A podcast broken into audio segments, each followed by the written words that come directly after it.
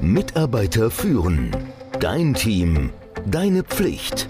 Der Podcast für Antreiber, Macher, Menschenkenner, Widerstandskämpfer und Zuhörer. Der Podcast von und mit Kai Beuth, dem Experten für das Thema Führung. Eine neue Studie zeigt einen wichtigen Vorteil der Arbeit im Büro. Ja, also physisch ins Büro gehen. Mitarbeiter und Mitarbeiterinnen bekommen mehr Unterstützung durch Mentoren. Was bedeutet das? Was meine ich damit? Naja, ein Mentor ist jemand, der dir Feedback gibt, der dir hilft, der dir die Unterstützung gibt, dass du dich weiterentwickeln kannst. Das kann, muss aber nicht dein Vorgesetzter sein. Ganz im Gegenteil. Sehr oft sind das erfahrene Kollegen und Kolleginnen, die dir mal unter die Arme greifen. Das ist einer der enormen Vorteile, wenn du regelmäßig ins Büro gehst und auf deine Kollegen triffst. Diese Studie hat aber darüber hinaus auch was anderes offenbart und wahrscheinlich erzähle ich dir hier nichts Neues, dass die Zukunft Hybrid ist. Hybrid bedeutet nichts anderes als, dass du Teile deiner Arbeitszeit zu Hause verbringst, im Homeoffice, so wie wir das in der Pandemie gewohnt waren, weil es da nun mal vorgeschrieben war. Und der andere Teil der Arbeit, die verbringst du im Büro. Jetzt ist natürlich absolut klar, das trifft auf maximal 60 Prozent, das ist die Zahl, die mir vorliegt, der Mitarbeiter und Mitarbeiterinnen in Deutschland zu. 40 Prozent können nicht im Homeoffice arbeiten und fragen sich die ganze Zeit, was soll diese Diskussion? Das ist ja logisch. Arbeitest du im Supermarkt? Bist du ein Friseur oder eine Friseurin? Ärzte? in Fabriken, im produzierenden Gewerbe, Hotel, Gastronomie. Das ist nicht möglich, dass du da im Homeoffice arbeitest, sondern es geht wirklich ausschließlich darum, Menschen, die sogenannte, wie heißt es, White-Collar-Arbeit machen, die könnten, wenn sie denn wollten, einen Teil zu Hause arbeiten. So weit, so gut.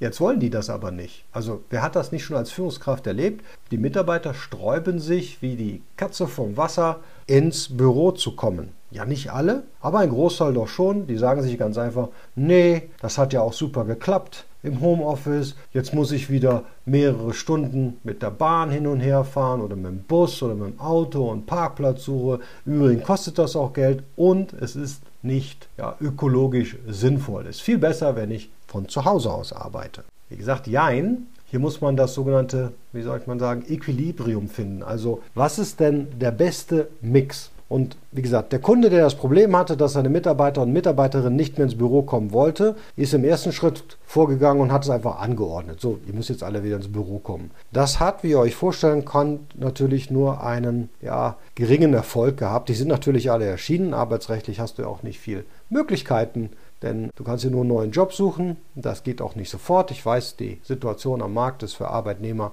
hervorragend im Moment, aber nur weil man jetzt mal wieder ins Büro kommen muss, sollte man dann gleich kündigen? Ich glaube es nicht. Also hat man festgestellt oder hat der Kunde festgestellt, ja, ich hätte sie gerne hier und es hat auch Vorteile, aber wie kann ich denn den Mittelweg finden? Und das haben wir besprochen und der erste Grund, den du halt schaffen musst, ist genau das, was ich gerade gesagt habe, du musst einen Grund schaffen. Also die müssen verstehen, welchen Vorteil sie haben, wenn sie wieder ins Büro kommen.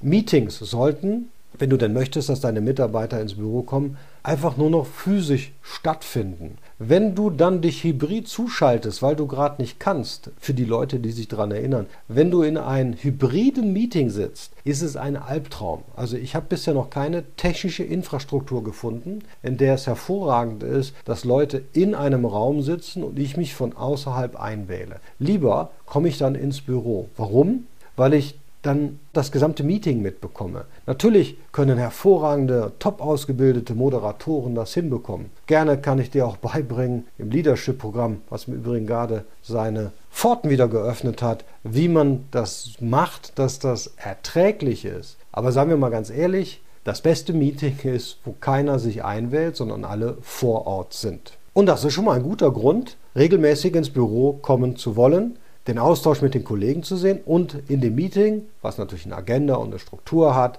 dem richtig folgen zu können. Ich würde auch darüber hinaus, an dem Tag, an dem ich denn mein wöchentliches, meinen Jour fix habe, würde ich auch meine Mitarbeitergespräche alle führen, sodass sich das nicht hinzieht, dass Montag der eine, Dienstag der andere, sondern ich würde einfach so eine, so eine wie man so, so schon eine Kernarbeitszeit festgelegt hat mittlerweile, damit man mehr Flexibilität hat, kann man auch eine Kernwochentagszeit festlegen. Also an folgenden Wochentagen sollten die Mitarbeiter und Mitarbeiterinnen im Büro sein, also physisch vor Ort. Und das ist der Grund. Also da finden die Joe Fixe statt, da finden vielleicht Projektmeetings statt, da finden die One-on-Ones, also die, die direkten Mitarbeiter, die wöchentlichen Gespräche statt. Und so kommen wir langsam in eine neue Realität, in ein neues Arbeiten von voll im Büro zu voll zu Hause, zu einer hybriden Version, die auch wirklich Sinn macht. Denn wenn du konzentriert arbeiten willst, wenn du nicht gestört werden möchtest, wenn du in einem Großraumbüro sitzt und konzeptionell arbeiten musst,